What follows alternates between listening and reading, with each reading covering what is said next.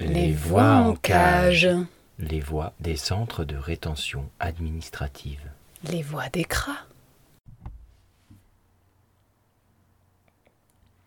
Les voix en cage, ce sont celles de personnes qui ont été enfermées dans des centres de rétention administrative. Ce sont des étrangers qui nous racontent leurs histoires, celles qui les ont fait arriver dans ces prisons destinées à les garder enfermés, jusqu'à ce que les autorités les renvoient de force hors de France. Ils nous racontent aussi leurs conditions de vie, ou plutôt de survie dans les cras. Nous sommes un collectif qui souhaite diffuser ces voix pour rendre audibles des réalités invisibles, pour offrir une écoute à ces personnes et qu'elles soient entendues par d'autres. Nous souhaitons garder ces voix anonymes pour plus de sécurité. Et si ces témoignages peuvent être relayés et que les conditions inhumaines des cras peuvent être dénoncées, alors cette radio aura permis d'être ensemble. Faisons résonner ces histoires individuelles souvent trash et grattons le plaqué or de l'histoire officielle.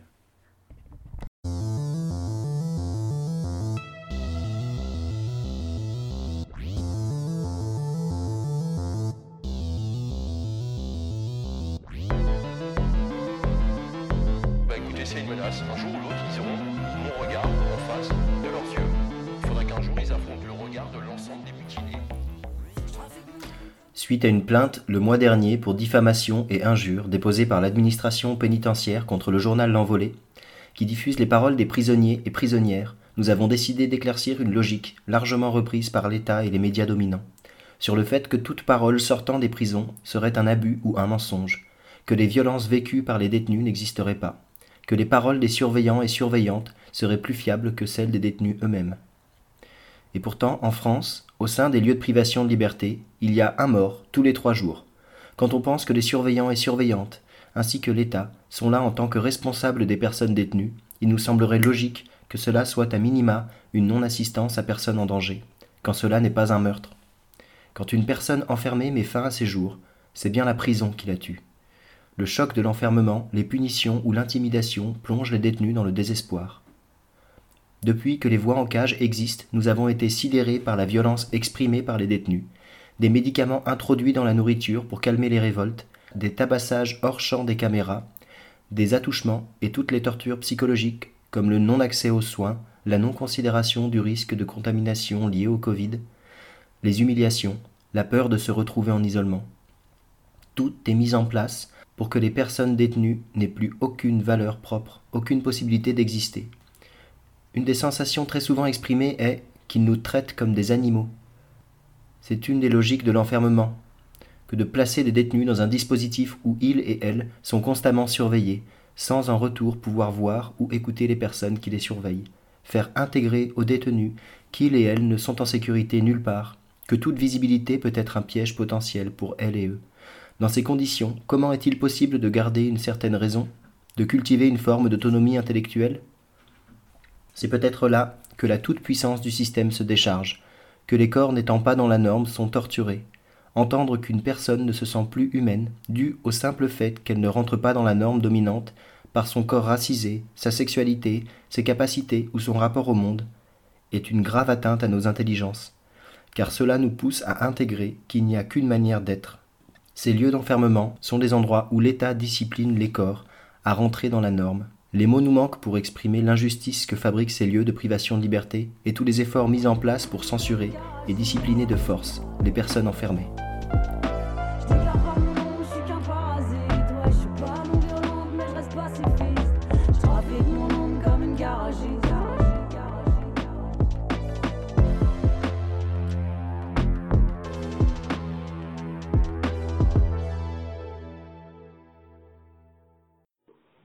Rentré ici au centre, il m'a dit qu'on va t'envoyer au bled. Ouais. De quelle raison, de, que- de quelle raison, c'est juste pour la carte de séjour, il était périmé. Au plus, au plus moi, j'ai la famille, trois enfants, la femme, je travaille, ça, parce que ça, c'est des choses, normalement, ils n'ont pas le droit. Moi, ma famille, ils sont, est-ce que vous connaissez Corse? Corse Corsica, oui, vous le connaissez? Ouais, je vois. Vous- voilà, moi j'ai laissé trois enfants là- là-bas. Moi, quand, quand j'ai passé le prison, je l'ai passé là-bas. Après, quand, Quand il est arrivé la date de sortir de prison, j'ai trouvé la PAF devant, devant le prisonnier qui m'attend à moi. J'ai dit, regardez, parce que moi, je suis, marié, j'ai l'acte de mariage, j'ai trois enfants, ça, j'ai présenté tout. Il m'a dit, non, la, la préfecture, elle a refusé de, de, de quitter le trottoir français. Mais de, de, de quelle raison? C'est juste la carte de séjour, il était périmé un mois. Au plus, moi, j'avais le, rendez-vous à la préfecture et il était annulé à cause du Covid. Et la préfecture, il m'a, il dit qu'il faut quitter la France à cause de, de bêtises que j'ai fait. C'est une petite bêtise. Petite bêtise. Bon, six mois de prison. C'est pas, c'est pas un criminel. Et après moi, j'ai- j'ai- je cherche un avocat dehors et il il vaut pas que je cherche un, un avocat. Euh, et c'est les gens qui vivent ici dedans. On mange, on mange pas bien. Et plus ils nous donnent, ils nous, ils nous donnent, ils nous donnent à manger. C'est un produit exprès. Quoi. Et, le, et nous laissent, on a, on n'a pas de la force. Tu Ou- penses ou- que dans, dans la nourriture, ils mettent euh, des sortes de médicaments? De médicaments exactement parce que c'est pour ça il faut pas il faut pas qu'on rentre la cantine ici comme ça on mange pas bien mais oh, ils ont ils ont obligé c'est obligé que c'est eux qui nous donnent à manger euh, il y a beaucoup de choses c'est pas c'est pas c'est pas bien puis le le le, le ménage c'est pas fait bien j'ai jamais vu ça de ma vie j'étais au présent c'était mieux d'ici Donc là, le, euh, tu dis que ça fait combien de temps que tu es dans le CRA, là? Ici, ici, ça fait 56 jours. Oui, 56. Après, moi, parce que quand je suis, quand je suis, quand je suis ici, là, quand je suis arrivé ici, j'ai trouvé, parce que j'ai trouvé euh, n'importe quoi ici. J'ai dit, c'est bon, j'ai dit, moi, je vais partir au bled, c'est bon. Après, la première fois, j'ai fait le test. Je suis parti jusqu'à Marseille, j'ai fait le test, ils sont venus ici. Après, ils ont dit, vendredi, vous avez l'avion. Quand je suis parti euh, avec eux jusqu'ici à la porte, ils ont, ils ont trouvé l'avion, il était annulé. Ils sont pas, ils, ils sont pas partis. Et j'ai resté ici. Ils sont venus la deuxième fois pour le test, j'ai refusé. La troisième fois, ils sont venus encore, j'ai refusé. Et là, j'attends jusqu'à, parce que moi, j'ai, ici maintenant exactement 56 jours. Il me reste, il me reste 3 jours pour 60 jours, parce qu'ici, à chaque, à chaque 28 jours, on passe le, le- Mhm. devant le juge. Voilà. Yoga, yoga, sua.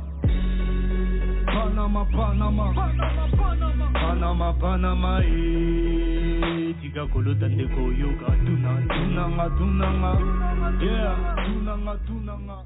Du coup, tu dis euh, qu'à un moment où personne s'y attendait, euh, la police est arrivée et ils ont pris Jamel, euh, et ils l'ont emmené. Et toi, t'as pas de nouvelles depuis? Ouais, t'as dit tout, tu vois. Parce que lui, il avait fait un test, tu vois. Il a fait un test pour le Covid. Et après, comment dire, si tu vas faire le test de Covid, après 48 heures, après deux jours, il vient, il t'amène pour l'avion, tu vois.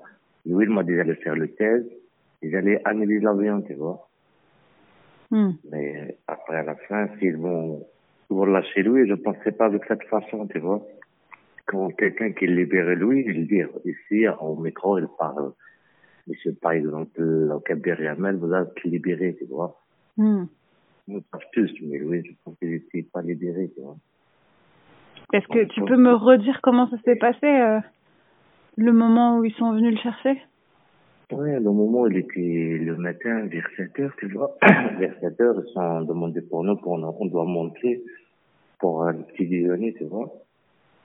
On est en train de marcher, et après, cinq, euh, des policiers civils, ils sont descendus.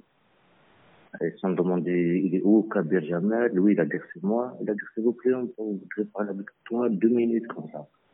Après, lui, il est parti. Nous, on a mangé, j'attendais lui, maintenant, il revient, maintenant. Après, on a fini le petit déjeuner, lui, il était pas là, tu vois. Comment j'ai descendu, je vais partir sur sa chambre, tu vois. Et donc, ses vêtements, ce machin, il y a aucune chose là-bas, mais sa chambre, il y a, il y a du bordel là-bas, tu vois. Hmm. Je pense qu'il a, il a galéré avec eux, tu vois, pour amener lui à l'avion, tu vois. Car lui, il avait un enfant ici, il avait, un jour avant que l'on expulse lui, il a demandé est-ce que j'ai le droit pour annuler l'avion. Ah ouais, vous avez le droit pour annuler l'avion, machin, tu vois. Mais après, je comprends pas exactement qu'est-ce qui se passe, parce que lui, beaucoup d'échanges ici sont pas normales, tu vois. Hmm. Ils traitent, ils traitent nous comme des animaux ici, tu vois.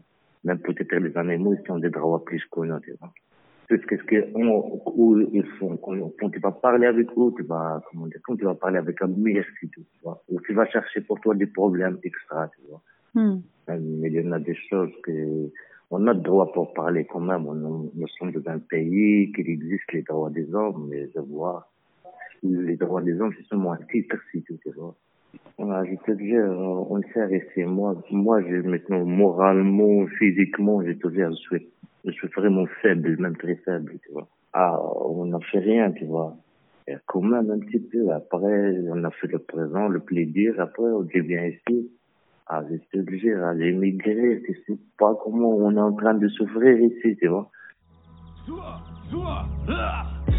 Hein? L'Occident n'est pas un Eldorado.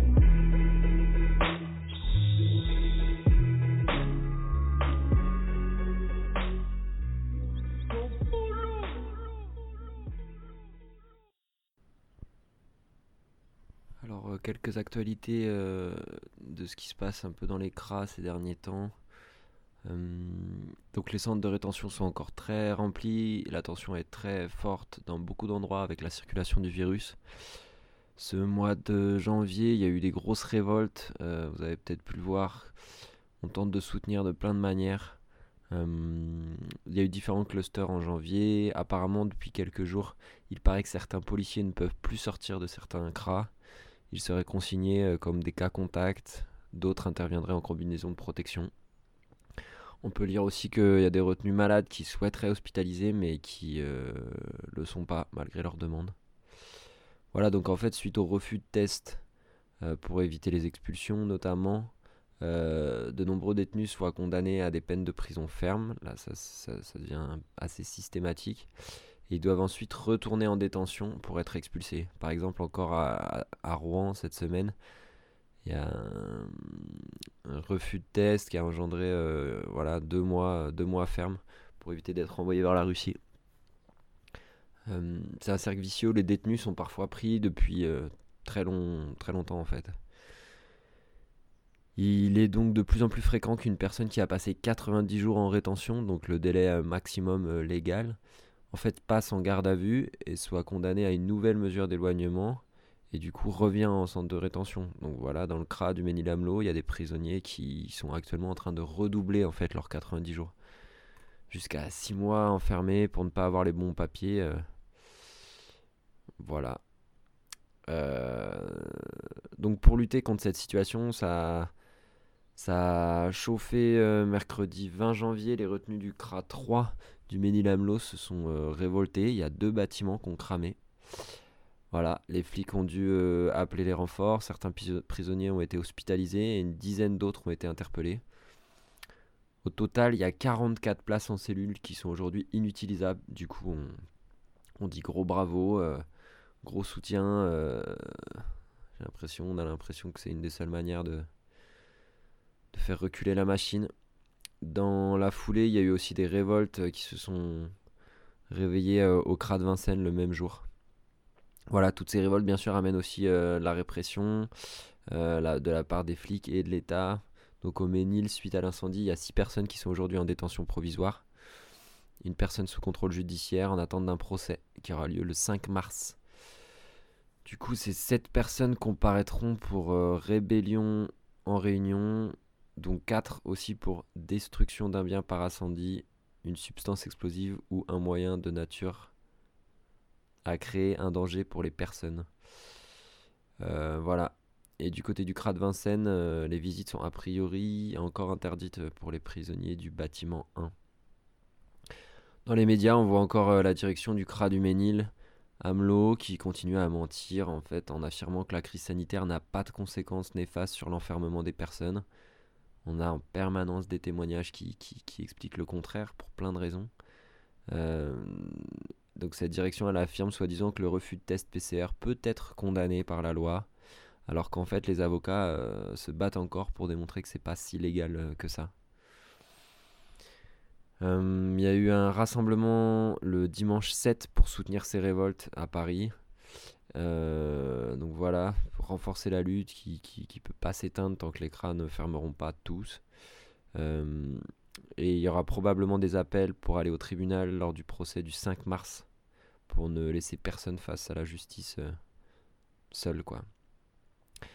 La dernière semaine de janvier, il y a eu 12 nouvelles personnes qui ont été testées positives au CRA de, de Vincennes. On n'a pas trop de nouvelles depuis. Euh, elles ont été emmenées à l'extérieur du centre. C'est le plus gros cluster dans le centre de, de, de- de- Vincennes depuis la pandémie. Euh, voilà, du coup, euh, à suivre, on espère que ça va mieux euh, là-bas. Il y a eu un rassemblement, voulez-vous dire aussi, à Lyon, le 30 janvier à 10h, place Bellecour, pour exiger l'arrêt de la construction du nouveau CRA à Saint-Exupéry sur un gros terrain de Vinci qui va, qui va recevoir un loyer énorme de l'État pour euh, construire un pour, euh, pour, pour, euh, accueillir un nouveau CRA. Du coup, la lutte continue bien à Lyon et ça fait plaisir de voir qu'il y a des mobilisations. Euh, voilà, au CRA de Bordeaux, euh, il y a une sénatrice qui a fait une visite cette semaine.